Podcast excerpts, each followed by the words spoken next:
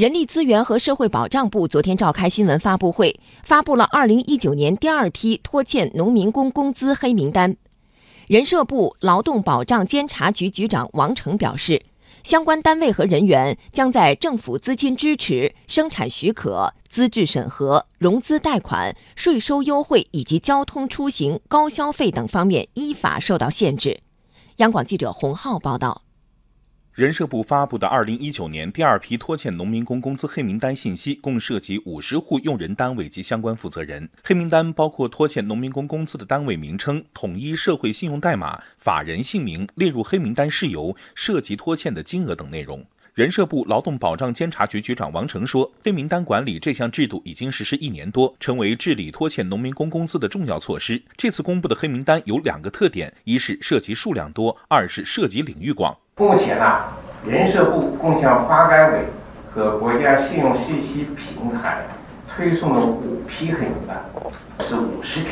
数量多，涉及的领域也比较广，既有工程建设领域，这是我们拖欠农民工工资的一个重灾区，同时也有制造业、餐饮业、旅游服务等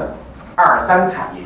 据了解，这些黑名单发布以后，按照《关于对严重拖欠农民工工资用人单位及其有关人员开展联合惩戒的合作备忘录的有关规定，这些单位将在招投标、申请融资贷款等诸多方面受到限制。王成介绍，去年全国各地人社部门劳动监察机构查处的欠薪违法案件八点六万件，为一百六十八点九万名劳动者追发工资待遇一百六十点四亿元。黑名单制度是治理拖欠农民工工资的一个新的有力措施。为此啊，近期我们也是会同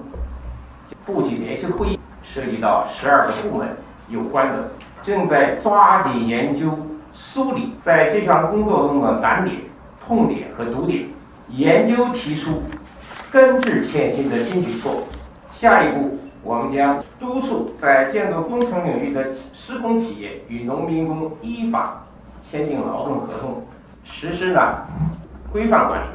那么这些个措施啊，将会在今后的工作中啊得到强化。